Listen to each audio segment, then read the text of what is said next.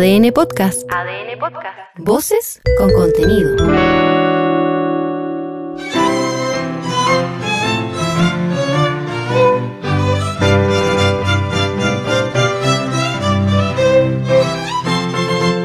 En este podcast escucharás íntegro el texto propuesto por el Consejo Constitucional y el Comité de Expertos para ser sometido a votación ciudadana en diciembre próximo.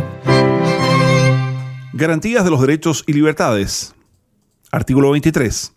1. Solo la ley podrá limitar o restringir el ejercicio de los derechos fundamentales. 2. Los derechos consagrados en esta Constitución solo estarán sujetos a aquellos límites que sean razonables y puedan ser justificados en una sociedad democrática. 3. En ningún caso un derecho fundamental podrá ser afectado en su esencia ni se le podrá imponer condiciones, tributos o requisitos que impidan su libre ejercicio. Artículo 24. El Estado deberá aportar medidas adecuadas para realizar los derechos a la salud, a la vivienda, al agua y al saneamiento, a la seguridad social y a la educación, atendiendo a A. El desarrollo progresivo para lograr la efectividad de estos derechos. B. El aseguramiento de un nivel adecuado de protección para cada derecho. C. La no discriminación o diferenciación arbitraria. D. La remoción de obstáculos para asegurar la satisfacción de estos derechos. E. El empleo del máximo de recursos disponibles con responsabilidad fiscal. F. La satisfacción a través de instituciones estatales y privadas según corresponda.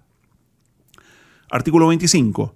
Las medidas adecuadas para la realización de los derechos indicados en el artículo anterior serán determinadas por la ley y las normas fundadas en ella. En la aplicación e interpretación de las disposiciones de este artículo, los tribunales no podrán definir o diseñar políticas públicas que realizan los derechos individualizados en el artículo precedente. Artículo 26. 1. El que por causa de actos u omisiones ilegales o arbitrarias sufra privación, perturbación o amenaza en el legítimo ejercicio de los derechos y garantías reconocidos en el artículo 16 de esta Constitución, con exclusión de los derechos enunciados en el inciso siguiente, podrá ocurrir por sí o por cualquiera a su nombre a la Corte de Apelaciones respectiva, la que adoptará de inmediato las providencias que juzgue necesarias para restablecer el imperio del derecho. En el caso del derecho a vivir en un medio ambiente sano y libre de contaminación, procederá esta acción cuando sea afectado por un acto u omisión ilegal imputable a una autoridad o persona determinada.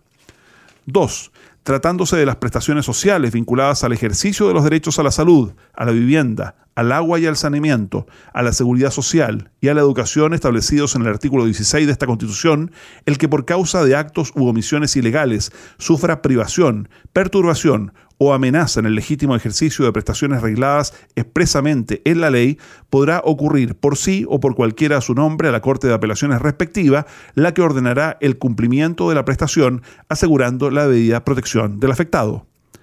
3.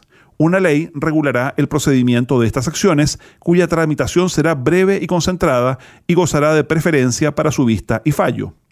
4. El tribunal, antes de resolver la acción, podrá adoptar cualquier medida provisional urgente. 5. Sin perjuicio de lo señalado en el inciso anterior, en el caso de que la Corte desestimare la acción por considerar que el asunto es de lato conocimiento o no tiene naturaleza cautelar, indicará el procedimiento que en derecho corresponda y que permita la resolución del asunto. 6. La decisión será apelable ante la Corte Suprema, la que conocerá y resolverá el recurso, pudiendo decidir fundadamente agrupar recursos de la misma naturaleza. Artículo 27. 1. Toda persona que se hallare arrestada, presa o detenida con infracción de lo dispuesto en esta Constitución o en las leyes podrá reclamar por sí o por cualquiera a su nombre ante la Corte de Apelaciones respectiva Dicha magistratura podrá ordenar que la persona afectada sea traída a su presencia y de comprobarse que la privación de libertad ha sido o devenido en ilegal, dispondrá su libertad o adoptará de inmediato las providencias que juzgue necesarias para restablecer el imperio del derecho y asegurar la debida protección del afectado. 2.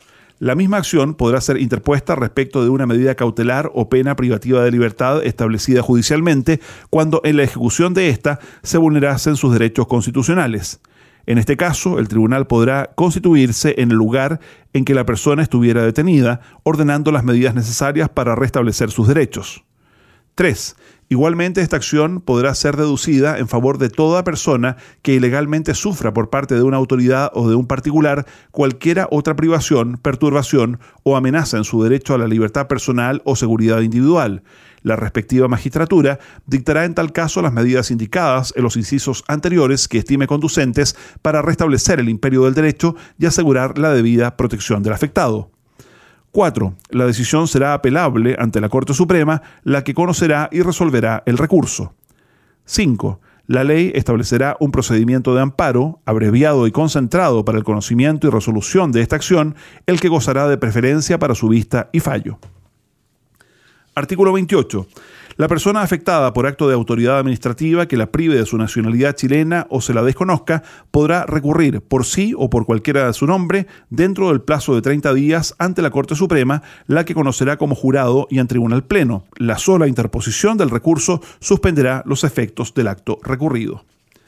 Artículo 29 una vez dictado sobreseimiento definitivo o sentencia absolutoria, el que hubiere sufrido una privación o restricción a su libertad o hubiere sido condenado en cualquier instancia por una resolución que la Corte Suprema declare como decisión manifiestamente errónea o arbitraria, tendrá derecho a ser indemnizado por el Estado de los perjuicios patrimoniales y morales que haya sufrido. La indemnización será determinada judicialmente en procedimiento breve y sumario y en él la prueba se apreciará en conciencia. 2. El Estado responderá por la conducta administrativa que, con ocasión de un proceso judicial, genere una administración de justicia defectuosa que ocasione un daño.